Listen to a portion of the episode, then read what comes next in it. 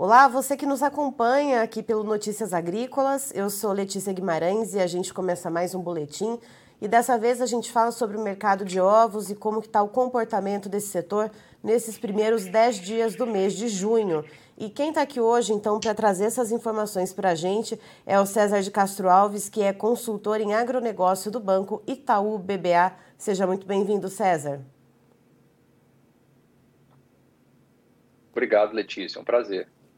César, uh, nesses primeiros 10 dias, o que, que a gente consegue ver de movimentação de preço? A gente sabe que geralmente a primeira quinzena de mês uh, é sempre um momento mais positivo para as compras, né? A população está ali mais capitalizada, recebeu a massa salarial, uh, mas isso está favorecendo o mercado de ovos ou não? Está favorecendo mais as proteínas concorrentes? Como é que está esse, esse setor? Olha, Letícia, os preços estão firmes, tá? É um, um período normalmente que a gente vê acomodação, né? Passada a quaresma, normalmente tem uma sazonalidade para baixo aí nos preços do, dos ovos, mas esse ano tem uma característica um pouco diferente, né? Que o setor está mais ajustado. É, vale lembrar aqui que nos últimos dois anos o setor veio sob uma intensa pressão de, de, de margens com a elevação dos, dos custos né, dos grãos é, e veio se ajustando gradativamente né, a, a, esse cenário de margens mais apertadas. Essa redução da produção apareceu nos dados do IBGE, né, recentemente divulgados, mostraram uma queda de 2% no primeiro trimestre, é, em relação ao mesmo trimestre do ano passado. É, não é pouco, tá? parece um número pequeno, 2%, mas não é um setor que vinha crescendo bastante. Normalmente, vamos dizer assim, a sina do setor é crescer, né? O consumo de ovos é, é super forte, cresceu bastante no Brasil, o consumo per capita é, é alternativa das mais baratas, né? É, em relação às carnes, né, principalmente a, a, carne bovina. Então, mesmo em relação ao frango, o ovo é um substituto, então ele vem ganhando espaço nos últimos anos. E, então, esses 2% são, é algo significativo. Então, por essa razão, os preços estão firmes, no, no nosso entendimento. O setor fez o seu, seu papel aí e, obviamente, respondendo às margens apertadas. Né? E, então, nesse momento, a situação ela mudou para melhor para o setor, porque os preços subiram, estão firmes, né? alguma coisa entre 20% e 30% acima do ano passado, dependendo do, do período aí de comparação, e se é o produtor e é o atacado. Né? Os preços hoje são por volta de 143 reais ao produtor aqui em São Paulo, né? E no atacado por volta de 170 a caixa com 30 dúzias. Então é, é, é, isso é entre 20 e 30% maior que o ano passado e, e, justifica essa melhora das margens que também teve uma ajuda dos custos, tá? Sem dúvida. Certo. E essa diferença que a gente vê em relação ao ano passado, né, com esses valores, ela é essencialmente ligada a esse enxugamento da produção, César, e não necessariamente a uma demanda mais aquecida?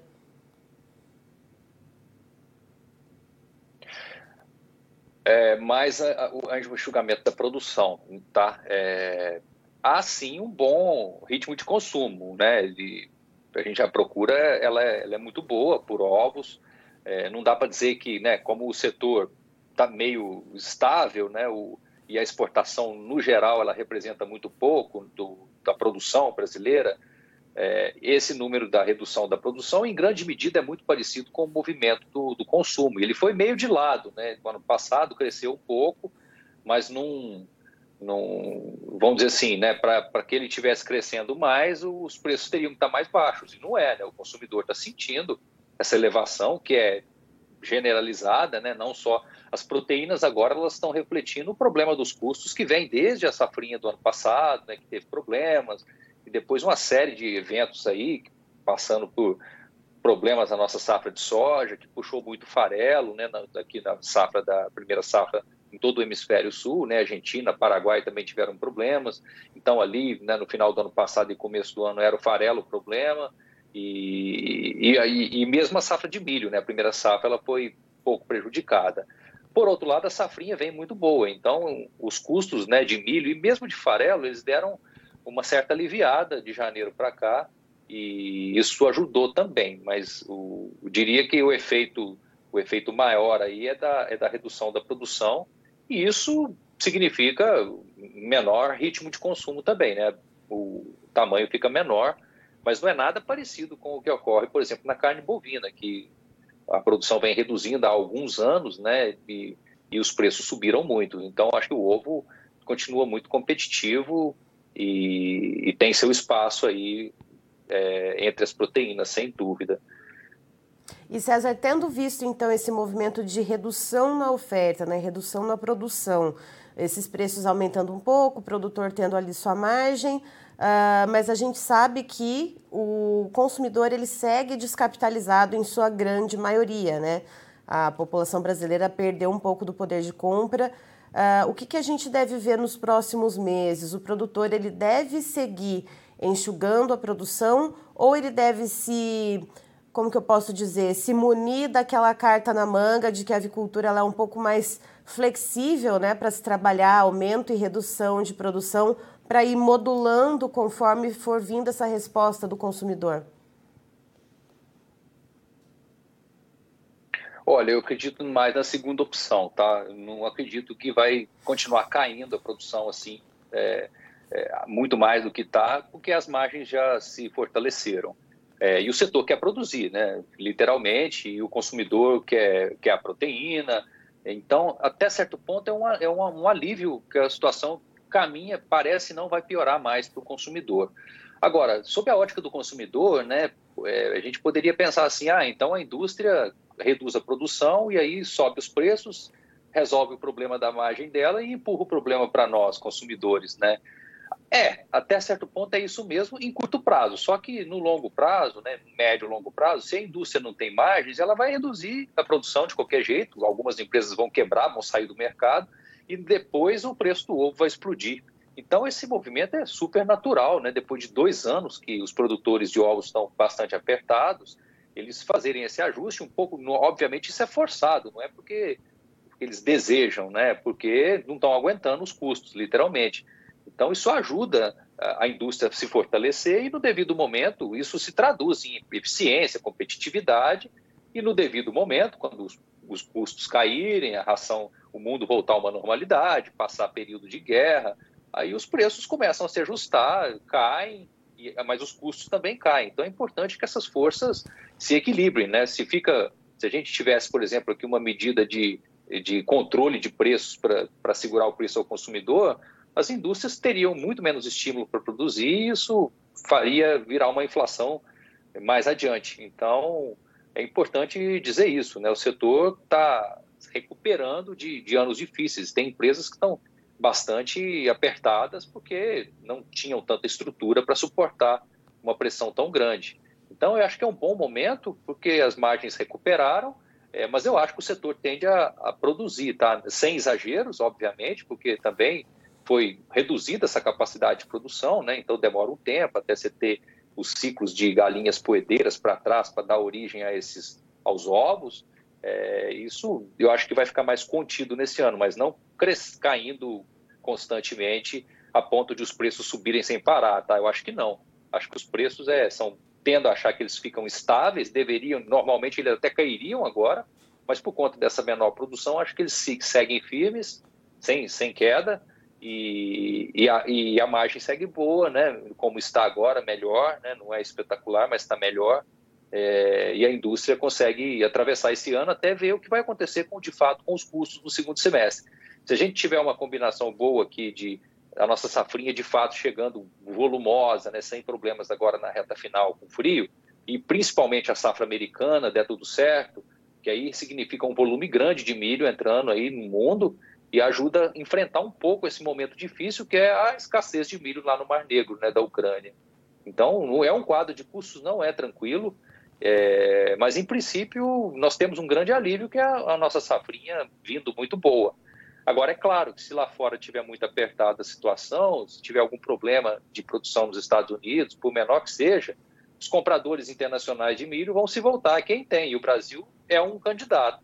E aí a indústria aqui vai ter que pagar mais caro para segurar esse milho, e aí pode ser um cenário mais, mais difícil para custos novamente. Né? Por isso que eu acredito que o setor vai trabalhar mais mais contido, não necessariamente caindo, reduzindo a produção constantemente, mas mais, mais contido, como a gente viu no primeiro trimestre.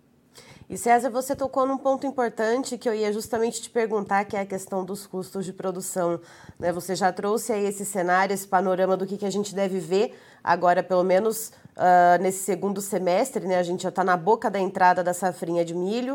Uh, temos uma questão só uh, que eu queria te perguntar, que é o fator China, né? A China e o Brasil se articularam né, para um acordo para que a China compre o milho brasileiro e ainda tem alguns uh, embaraços fitossanitários que precisam ser alinhados, precisam ser resolvidos, uh, mas que pelo menos até o final desse ano uh, essas questões fitossanitárias devem ser equalizadas. E aí a gente sabe que quando a China entra no jogo, ela entra daquele jeito, né, com apetite e uma fome de leão. Uh, e como que isso deve ficar, então, para os setores de proteína animal brasileiros e especificamente, então, o setor de ovos?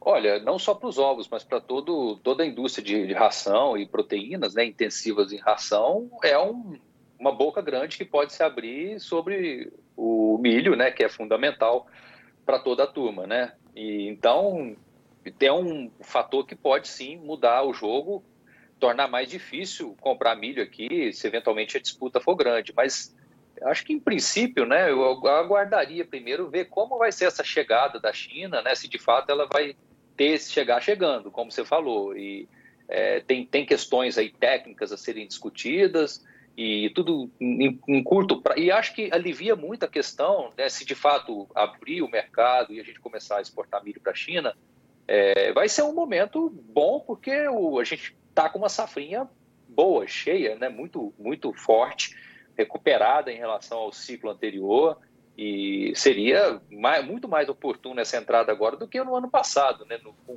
com, uma enorme redução de produção. Então, se der certo, tudo, tudo der certo na safra americana é, e, a, e, a, nossa safrinha também, eu acho que é, é um momento, melhor momento, né, até sob a ótica de da, da, indústria de proteínas local é, essa, essa competição chegar, e não no momento de extrema escassez, como foi o, o ano passado e até no começo desse ano, né, por conta da, do, do final do, da, do, da, dos estoques de milho e combinado com quebra da primeira safra, onde, onde o milho tem relevância na primeira safra. Então, é, é sim um, um, um, ponto a mais de, de atenção para os compradores de milho locais mas eu acho que tudo no seu momento, né? Vamos ver como é que vai ser essa chegada, esse fluxo, se vão, se vai haver mesmo um, uma uma demanda firme, né? Acho que isso não tá, ainda não está claro, embora é inquestionável o potencial da China, né? De, de absorção de soja e de milho também. Assim, não tem conseguido produzir também todo o milho que demandam lá e tendência que busquem cada vez mais no, mundo. Então, talvez não cheguem agora, mas em algum momento eu acho que vão chegar. É um o Brasil vai precisar produzir mais milho, eu acredito, para atender todo mundo, né? E é uma preocupação sim para as proteínas. E voltando então aos preços dos ovos e também ao comportamento consumidor, a gente está no dia 10 de junho agora, alguns dias aí para virar a quinzena, pelo menos até o final do mês, o que, que a gente pode esperar, César? Esses preços, eles devem se manter aí, andando um pouquinho de lado, e também como deve ficar o comportamento do consumidor? Olha, eu acho que o consumidor ele não vai ter alívio, vai ficar caro, tá? As carnes estão todas caras, a única que está um pouco para trás é o suíno, é, mas não tem muito espaço, né, para justamente porque está todo mundo muito apertado agora que as margens estão se ajustando. Também houve uma ajuda dos custos, né? O milho lá em janeiro aqui em Campinas ele custava 93 reais, hoje são hoje é 83. O farelo era 2.700, hoje 2.300. Então aliviou um pouco e isso né, não foi só o ajuste da produção que, que, que, ajudou a indústria, né? O preço do ovo subiu, mas o custo também caiu um pouco.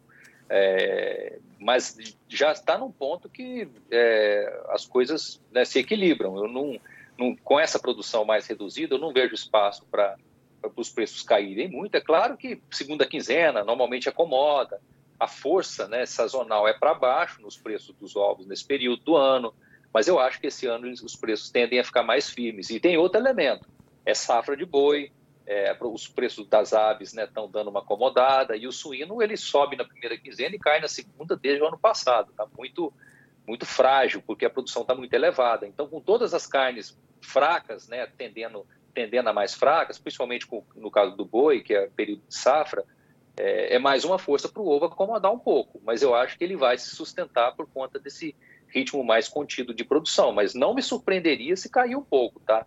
Agora, subir, né, voltar a subir só se eventualmente eu tiver errado e a indústria sim estiver aumentando o tamanho da, do ajuste, né? ou seja, caindo mais, reduzindo mais ainda a produção. É, mas eu tendo a achar que, que isso não piora tanto porque as margens melhoraram, tá? Isso é bem, é bem relevante. Ali em janeiro, né, a, a, a relação de troca entre ovo e ração né, era, era de 4,7, ou seja, 4,7 ovos para comprar um quilo de ração, tá? Hoje isso é 3, né? Essa relação veio para 3 quilos, 3 ovos, 3 unidades por, por quilo de, de ração. Então, é uma melhora substancial e, e acho que dá um fôlego aí para o setor de ovos seguir é, produzindo, né? No ritmo mais contido, novamente, mas, mas produzindo e não entrando num arroxo grande, como aparentemente é, é, o caso do suíno, né, que literalmente está tendo descarte de matrizes, o setor está muito pressionado, e aí não tem como, tem que reduzir mais, enxugar mais a oferta. O ovo está numa etapa, num capítulo é, posterior, aí, já passou por esse ajuste e agora está colhendo um pouco os frutos de um mercado mais equilibrado. E o consumidor vai pagar caro, não tem jeito, Letícia. É um, é um período global de inflação, né, que as safras estão, é, não estão aguentando a demanda, a volta de pandemia, com guerra, né? existe toda a questão do milho da, da Ucrânia que, que deve ter uma safra muito menor e tem e pior é que tem bastante estoque lá e não está conseguindo sair né, do, do país por conta dos, dos bloqueios lá nos portos. É, é, um problema grande que até existe milho no mundo, mas ele não está disponível. Então isso pressiona muito, né? Não à toa os preços em Chicago estão altíssimos, né? De milho, farelo, mas a nossa safrinha eu acho que é um grande alívio que a gente tem aqui para a indústria de proteínas no, no segundo semestre. Certo. César, muito obrigada pela sua participação aqui conosco no Notícias Agrícolas. Você é sempre muito bem-vindo. Muito obrigado, eu que agradeço, Letícia. Fico à disposição, até a próxima. Estivemos aqui, portanto, com o César de Castro Alves, que é consultor da área de agronegócio do Banco Itaú BBA, nos trazendo, portanto, um panorama desses dez primeiros dias do mercado do ovo aqui no Brasil e o que deve, o que a gente deve ver então ao longo desse mês de junho. Segundo ele, os preços agora nesse comecinho de junho, eles estão cerca de 20 a 30% maiores do que o visto em junho do ano passado. Então veja só, o preço pago ao produtor pela caixa de 30 dúzias do produto está em torno de 143 a 145 reais e no atacado cerca de 170 a 171 reais, isso referência para o estado de São Paulo. E de acordo com ele, isso é fruto então de uma redução na produção, de um enxugamento Portanto, uh, então você tem menos oferta, você consegue ali elevar um pouquinho mais o preço, fazer um pouco esse repasse. O produtor está tendo um pouquinho mais de margem, já que os custos de produção, principalmente quando a gente olha para as rações, uh, basicamente aí compostas de farelo de soja e milho, deram uma certa afrouxada, seguem em patamares altos, mas afrouxaram um pouquinho, então o produtor de ovos está ali uh, respirando com um pouquinho mais de tranquilidade nesse momento. E de acordo com o César, o que a gente deve ver uh, ao longo então desses próximos meses é justamente o produtor ele modulando essa produção sem muitos exageros, sem reduzir demais e também sem aumentar demais, mas levando conforme uh, a resposta do consumidor, né? E, e, segundo ele, inclusive, a, a, questão da entrada da safrinha de milho, ela deve dar um certo alívio, mas também não deve baixar tanto assim os custos de produção. Então, os preços agora a gente olha também um pouco uh, para a safra americana para ver como é que vai se desenvolver por lá, como é que o clima vai colaborar com a safra de milho norte-americana para a gente saber também como os preços devem se movimentar por aqui e, por consequência, afetando assim uh, o setor de proteínas animais como um todo. Eu encerro por aqui, daqui a pouquinho tem mais informações para você. Notícias Agrícolas 25 anos ao lado do produtor rural. Participe das nossas mídias sociais no Facebook Notícias Agrícolas, no Instagram, arroba Notícias Agrícolas e em nosso Twitter, arroba Noteagri. E para assistir todos os vídeos, se inscreva no YouTube, na Twitch, no Notícias Agrícolas Oficial.